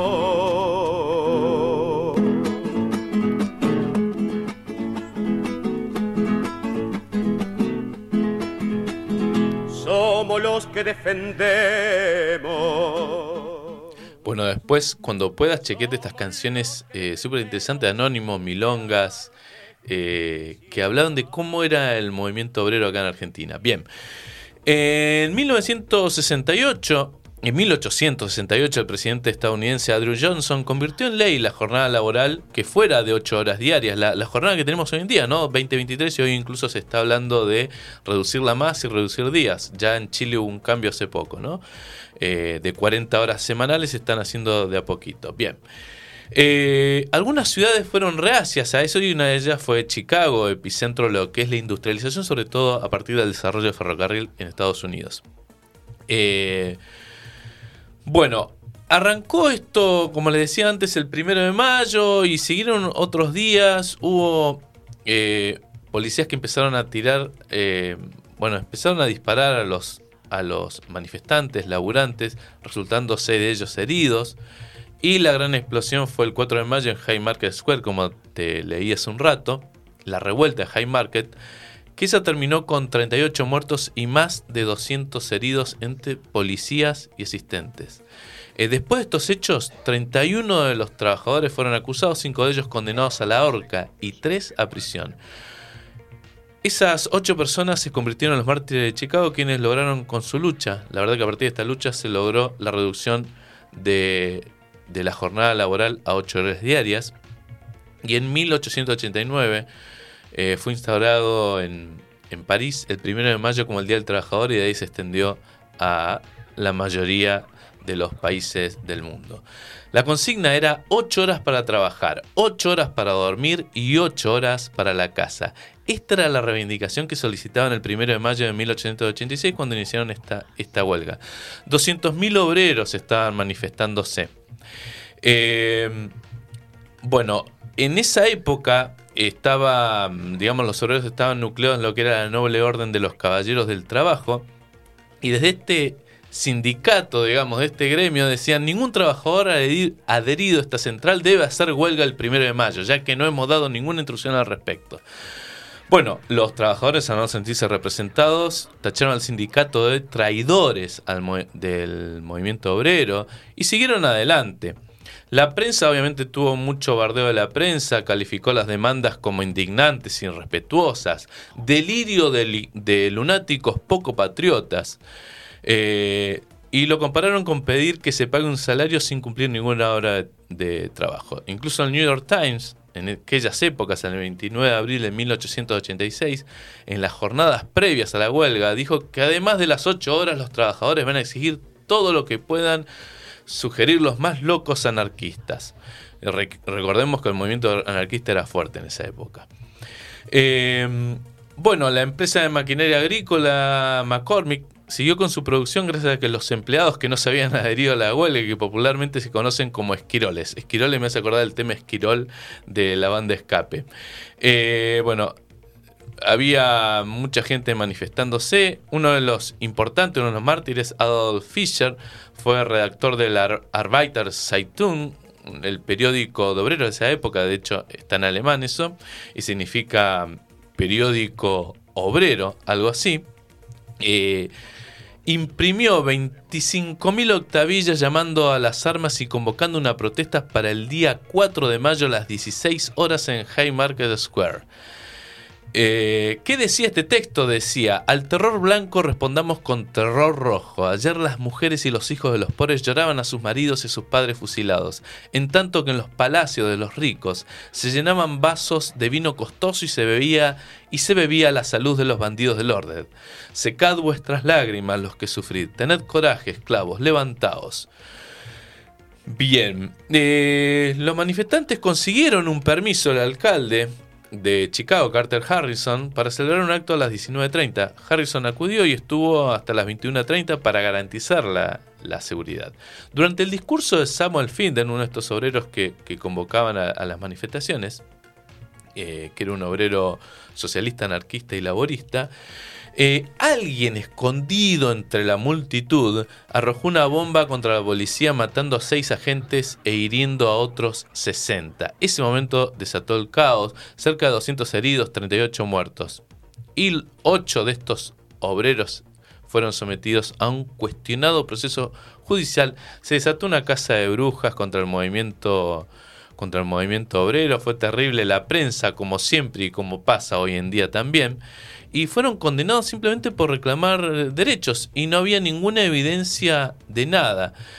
Eh, por ejemplo, un tipo que, que estuvo ahí simplemente apoyando y, se dice que ni siquiera estuvo en las marchas fue Oscar Nive, que fue condenado a 15 años de trabajo forzado. Samuel Fielden y Michael Schwab a cadena perpetua. George Engel, Adolf Fischer, condenados a pena de muerte, la horca. Albert Parson que a pesar de no estar presente en el lugar de los hechos, se entregó voluntariamente para entrar entre sus compañeros, fue ahorcado. Auguste Spies y Louis Link fueron asimismo condenados a la pena capital también, pena de muerte. Este último, Louis Link, se suicidó en su celda el 10 de noviembre de 1887, un día antes de, bueno, de su ejecución. Y bueno, fue terrible.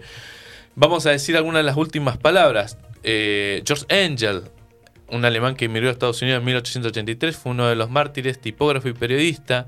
50 años tenía y dijo, es la primera vez que comparezco ante un tribunal americano y en él se me acusa de asesinato. ¿Y por qué razón estoy aquí? ¿Por qué razón se me acusa de asesino? Por la misma razón que tuve de abandonar Alemania, por la pobreza, por la miseria de la clase trabajadora. Adolf Fischer, otro alemán, periodista, 30 años, fue condenado también a muerte. No hablaré mucho, solamente tengo que protestar contra la pena de muerte que me imponéis, porque no he cometido crimen alguno. Pero si yo he ser, pero si he de ser ahorcado por profesar mis ideas, por mi amor a la libertad, a la igualdad y a la fraternidad, entonces no tengo nada que objetar. Samuel Fielden, inglés, 39 años, pastor metodista y obrero textil, condenado a cadena perpetua.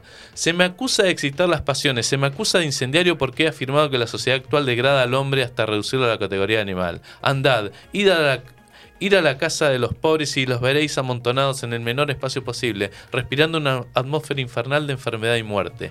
Albert Parson es candidato a la presidencia de Estados Unidos, condenado a muerte, no estuvo en el lugar. 39 años. ¿Creéis, señores, que cuando nuestros cadáveres hayan sido arrojados a la fosa se habrá acabado todo?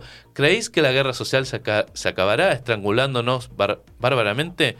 No, sobre vuestro veredicto quedará el del, pueblo americano y el del mundo entero para demostraros vuestra injusticia y las injusticias sociales que nos llevan al cadalso. Luis Lin, el único de los acusados dispuesto a usar métodos terroristas, experto en bomba y carpintero, 22 años, fue condenado a muerte, fue el que se suicidó. Me acusáis de despreciar la ley y el orden. ¿Y qué significa la ley y el orden? Sus representantes son los policías y entre estos hay muchos ladrones. Yo repito que soy enemigo del orden actual y repito que lo combatiré con todas mis fuerzas mientras respire. Michael Schwab, alemán, tipógrafo de 33 años, condenado a, cadena perpetua. Si nosotros calláramos, hablarían hasta las piedras. Todos los días se cometen asesinatos. Niños son sacrificados inhumanamente. Las mujeres perecen a fuerza de trabajar y los hombres mueren lentamente, consumidos por sus, por sus rudas faenas y no he visto jamás que las leyes castiguen sus crímenes. Eh, los crímenes. August Spies, director del diario Arbeiter Zeitung, 31 años, condenado a muerte. Se me acusa de complicidad en un asesinato. Se me condena a pesar de que el Ministerio Público no ha representado prueba alguna de que yo conozca al que arrojó la bomba, ni siquiera de que en tal asunto haya tenido yo la menor intervención. La voz que vais a sofocar será, la más, será más poderosa en el futuro que cuantas palabras pudiera yo decir ahora. Oscar Nive, vendedor de, de levaduras, que de joven había trabajado a favor de los deshered- desheredados, 36 años, vendedor, condenado a 15 años de trabajo forzado. Durante los últimos días he podido aprender lo que es la ley, pues antes no sabía. Yo ignoraba que podría estar convicto de un crimen por conocer a Spies, Fielden y Parson.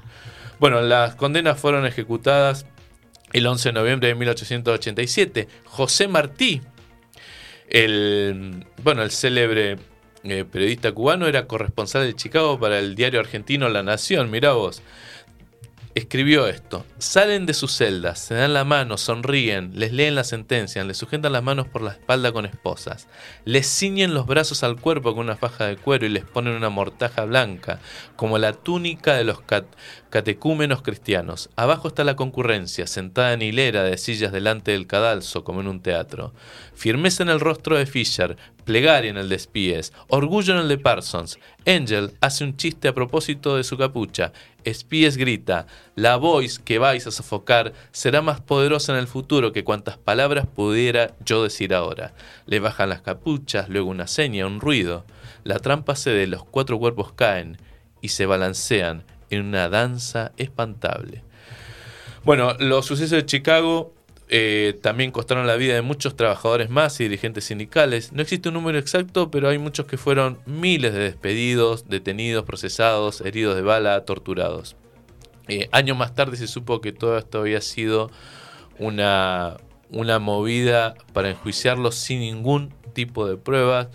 No tuvieron ningún tipo de participación, simplemente había que buscar un chivo expiatorio y anular o tratar de anular el movimiento el movimiento de los obreros. Así que desde acá, este sentido de homenaje a los mártires de Chicago y nos vamos con este gran tema de gatillazo, un tema más actual, esclavos del siglo XXI.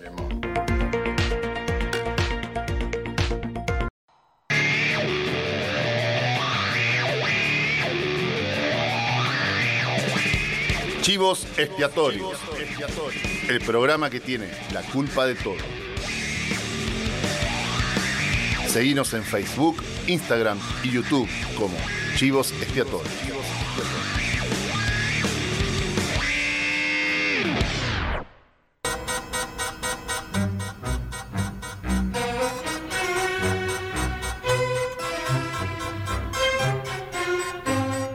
Hashtag a nadie le importa. Donde las ñoñadas son lo prioritario. Bien,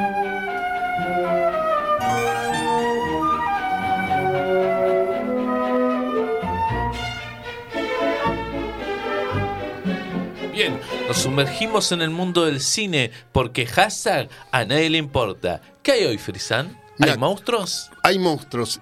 E irónicamente, nos vamos a tomar un poco tiempo para hacerlo rápido, irónicamente en función al tamaño de los monstruos que vamos a hablar a continuación. Ajá, muy bien. Es decir, vamos a hablar a un solo monstruo que es- pertenece al género kaiju.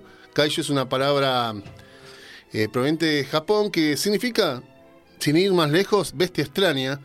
Y son básicamente, sí, tal Kaiju. cual. Sí. Es una eh, que viene de. Por lo general siempre se remitieron a monstruos, criaturas de antiguas leyendas ja- japonesas. Se lo menciona, menciona un texto clásico que yo una vez leí por internet una versión supuestamente traducida al castellano, clásico de la montaña de las mares, que era como una recopilación de relatos míticos de China y de ge- geografías míticas. y cuando decimos género kaiju, hablamos de género como películas como Godzilla, la cual nos vamos a detener ahora unos minutos. Vos sabés que Godzilla no es el nombre original. Es el nombre en. No te digo en castellano, ponerlo en inglés, porque en realidad el nombre es Gojira en Japón. Cochira. Que significa. Es una conjunción de dos palabras, gorira, que es como gorila en japonés. Fíjate que es- por fonética también Claro. tenemos palabras como Kakaroto, que es el nombre original de Goku, que es carrot, zanahoria en inglés. Ah, mira vos. perdón. Y también de Kushira, que es ballena en japonés. O sea, gorila, un gorila ballena Algo que venía del mar. del mar, básicamente, pero era gorila. Pero bueno, tiene que ver algunas cuestiones. En total son 38 películas que se han hecho con este personaje, por eso vamos a ser breves. Muchas japonesas y un par yanquis. 33 eh, japonesas y 5 yankees. Mire usted. Eh, surgió la historia, interesante, por eso lo podemos hacer corta, surgió eh, claramente en Japón, en una eh, post, eh, Japón post Segunda Guerra Mundial. Recordemos que la Segunda Guerra Mundial terminó en forma nefasta, como si una guerra pudiera tener un final feliz. Sí.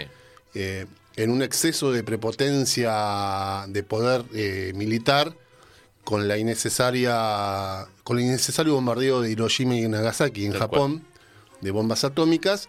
Era como para mostrar el poderío. Acá estamos Sí, nosotros. tenemos esto, Ni se atrevan. Ni se atrevan, probaron, fue, Japón fue un campo de batalla. Eh, justamente en unos meses se va a estrenar Oppenheimer, la nueva película de Christopher Nolan, que fue como el padre de todo eso, Sí. de Tengo Fe. Y bueno, eh, surgieron en Japón, de la posguerra, decíamos, hay cuatro etapas principales, la Showa, Heisei y, y la Rei- Rei- Reiwa, que son los nombres de los emperadores que había en ese momento en Japón a medida que iban haciendo las películas. Y la tercera se llama Millennium, pero estaba el último, el emperador Reiwa estaba ahí a cargo en el trono. Y decía que surgió en el Japón de la posguerra, porque originalmente eh, lo que querían hacer con esta, con esta película es eh, mostrar un poco el miedo lo que había lo que es eh, la energía eh, nuclear. Sí. Y cuando se empezó a discutir la idea de hacer esta película, en Japón pasó un hecho muy importante. Al punto tal, fíjate que originalmente iba a ser un pulpo gigante. Las películas de monstruos gigantes venían también mucho de Estados Unidos en una Sí. época que estaba la, la era atómica, después de la Segunda Guerra Mundial. Entonces teníamos mo- monstruos mutados por la radiación gigantes en todos lados, como se puede ver en la tapa acá de, de esta- de este DVD de, de Godzilla. Y. Perdón. Tengo que dejar de decir y. Letras que no tengo que mencionar cuando tengo este ataque de tos convulsa. Ocurrió que hay un, barco, eh, te iba a decir el nombre en japonés, vamos a ver si lo tengo anotado por aquí, eh, que se llamó Daigo Fukuryu Maru, eh, Lucky Dragon número 5, vendría a ser Dragón con suerte número 5, que era un barco de pescadores que justo en el momento estaba en el atolón Bikini donde Estados Unidos tiraba, hacía las pruebas, las Sí. bombas atómicas, las bombas de hidrógeno, recibió todo lo que es el desperdicio de lo que sería la lluvia de la bomba atómica. Muy bien puesto, operadora, el tema de Godzilla. Y quedaron enfermos los pescadores y surgió la preocupación de qué iba a pasar con los peces con esos ejercicios. Recordemos, eh, Japón, eh, recordemos Estados Unidos es dueño de Hawái. Cosas que no se entienden, la, bah, sí se entiende en la geopolítica. Entonces Sí. empezó a surgir un movimiento muy importante que de pasar a ser junta de firmas en contra de la energía atómica se transformó en el perdón en el, en el concilio japonés contra las bombas atómicas y de hidrógeno. Importante, pues estaba esta preocupación. Justo en ese contexto vino como anillo llegado al dedo esta película que ya estaba en preproducción. Por eso arranca la primera escena, la destrucción de un, bosque pesquero en función a, a este Godzilla. Lo que se habla de, de esta película, del origen, es bastante particular porque si bien fue modificado, después fue una criatura que terminaba ayudando a los humanos, una criatura mitológica que había estado hace mucho tiempo. De todas maneras, no se descartaba en esa película que el origen era justamente una mutación de la naturaleza. Es decir, el ser humano había descubierto el uso de la energía atómica y la naturaleza estaba respondiendo, de alguna manera. Creo que un poco los yankees igual los llevan al tema de una iguana, una iguana radioactiva que mutó, bueno, ¿no? en la del 98 tiene que ver con eso. Eh, y lo que dicen algunos críticos de la época y algunos analistas que había una suerte de conexión emocional con ese monstruo por parte de los espectadores.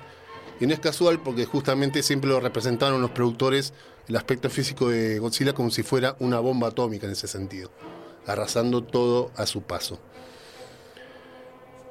Bueno, y lo curioso es que, eh, que en esto de la, de la conexión emocional también se podían, en la película mismo también tiran una suerte de responsabilidad de, de Estados Unidos sutilmente en la película, Ujú. y el miedo propio de la época, de lo que estaba ocurriendo. Sí. Y esto lo vemos muy real, más allá de la cuestión de efectos visuales. Recordemos que era un traje, que el traje original pesaba 100 kilos, que era una cosa de bambú, metal y, goma, ma- manipulado por dos actores. Era el monstruo, era, se veía el monstruo gigante destruyendo miniaturas y después estaban los efectos especiales, era una máscara Sí. para los primeros planos Ujú. y todas esas cuestiones. Pero los realizadores... Alto laburo. Sí, totalmente para la época. Ahora, hoy te cagas de la risa. Sí. Pero lo, para la época es muy importante. Y lo interesante de este sentido es que los chabones, los productores buscaron y que quedara como sabiendo que el género de ciencia ficción tenía un cierto desprestigio. Al día de hoy, incluso, a pesar de los premios que se hayan dado, ocurre, decidieron hacerlo en un tono serio, no como en comedia o burla. Y por eso decidieron hacerlo como un registro documental. Y en ese sentido, buscaron retrasar la aparición del monstruo, que se vea formalmente el monstruo, que no se lo vea, que no se note, se vean los ataques. Entonces la- vos ibas descubriendo lo que pasaba al mismo tiempo que los protagonistas de la historia de este grupo científico, que irónicamente deciden justamente combatir este monstruo porque no le tiraban en Sí. esto del reflejo de la bomba Sí, atómica, no le- podían. le disparaban Con las armas que tenían no Nada. podían Entonces, combatirlo. ¿cómo destruyen a esta metáfora la bomba atómica con una bomba de hidrógeno? Ujú. Después cambiaron algunas cuestiones, recordemos, 33 películas, distintas enfoques, y cambiaron. Vamos a lo que fue la. para ir acotado, porque podemos llegar a detenernos en algunos aspectos, pero lo podemos abordar en, en otras cuestiones. Tuvo una, inmediatamente no tuvo una suerte de remake norteamericana, dos años después.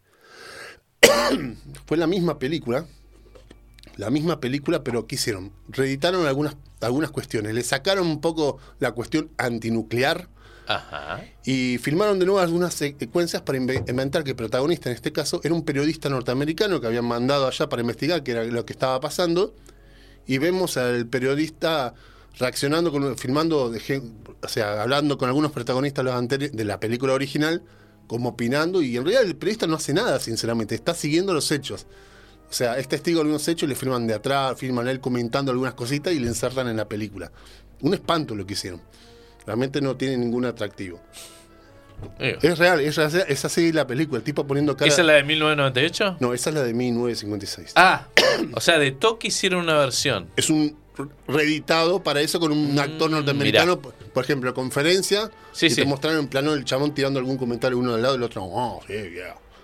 Claro. En 1998, ya para saltearnos varias películas, hicieron la primera remake norteamericana per se. Y la verdad es que los de todo, Le fue muy bien taquilleramente.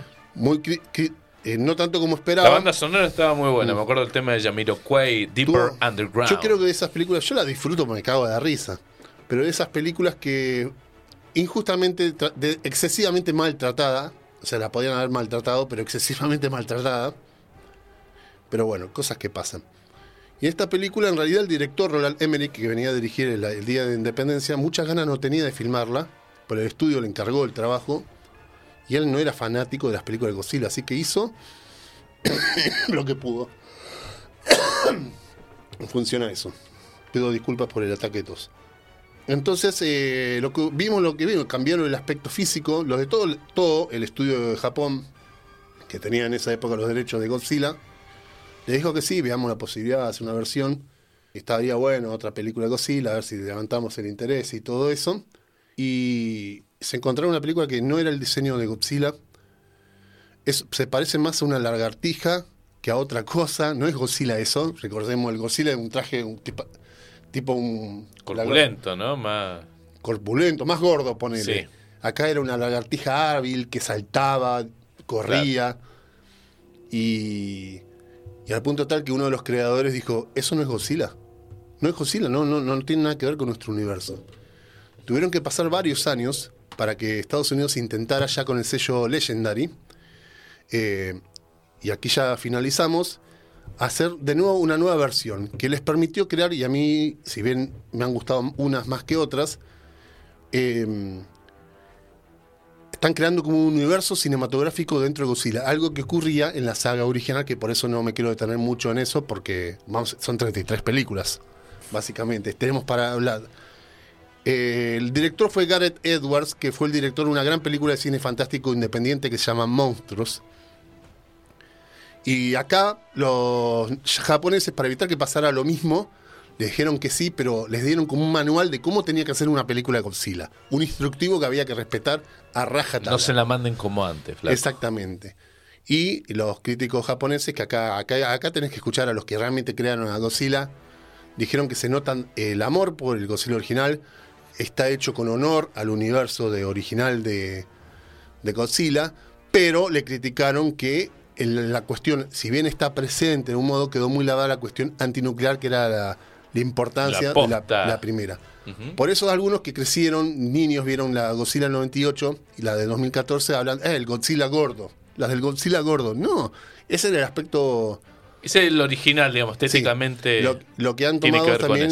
Lo curioso es que en cada película de Godzilla siempre va, cambia el tamaño, acá es excesivamente grande. Y ahora se espera, así como la última que hicieron de este universo era Godzilla vs. Kong por King Kong. Ahora es Godzilla y Kong versus alguien que no sabemos, que se está, Ah. ya está en Ah, etapa mirá. de producción. Y esa es la O película. sea, Godzilla sigue, da para. para y yo las banco, porque me encanta ver eso. Son, quiero ver espectáculos, monstruos gigantes peleándose. No te pido la, la salvación y la crítica al mundo. Quiero ver eso. Quiero Vamos. ver eso, vamos a eso. Así que yo particularmente la celebro. Después otro oyente ve, le parece una porquería. Y está en su justo derecho a estar equivocado. Acá tenés la primera de Godzilla. Exactamente. La primera- está en su justo derecho a estar equivocado. Un culiado el chabón, perdón. ¡Epa! No pasa nada, no se escucha pi. Pero bueno, yo particularmente eh, invito a que vean la primera de Godzilla con los ojos de la época, con todo esto de que era la metáfora del monstruo. 1954. 1954, reitero, los ojos de la época, vean con eso, no con los ojos de ahora, porque Tal si no te reís. No, no, no, obviamente. Y vean, empiezan a. Hagan eso con el todo amor el por el cine. Esa- tal cual, el amor por el cine. Que de eso se va a tratar nuestro próximo Hashtag a nadie, le importa. Bien, damas y caballeros, muchas gracias por este programón hermoso que es Chivos Expiatorios. Gracias, Aptra. Gracias, Radio Megafón. Gracias, gracias Cami. Gracias, señor Frisán. Gracias, Mo- Miguel Mone, que se fue hace un ratito y estuvimos hablando del anfiteatro Gato Negro. Y nos vemos, nos escuchamos el próximo sábado a las 21 horas acá por Radio Megafón. Acuérdense de seguirnos también en, en- en Chivos Expiatorios, en las redes sociales, en nuestro YouTube. Chau, chau, chau. Bye, bye, bye, bye. Hoy la culpa la tuvieron Frisan y Dr. Mad. Los chivos expiatorios. ¿Querés saber quiénes serán los próximos culpables? Escucha el próximo sábado. Acá por Radio Megafon. Radio Megafon.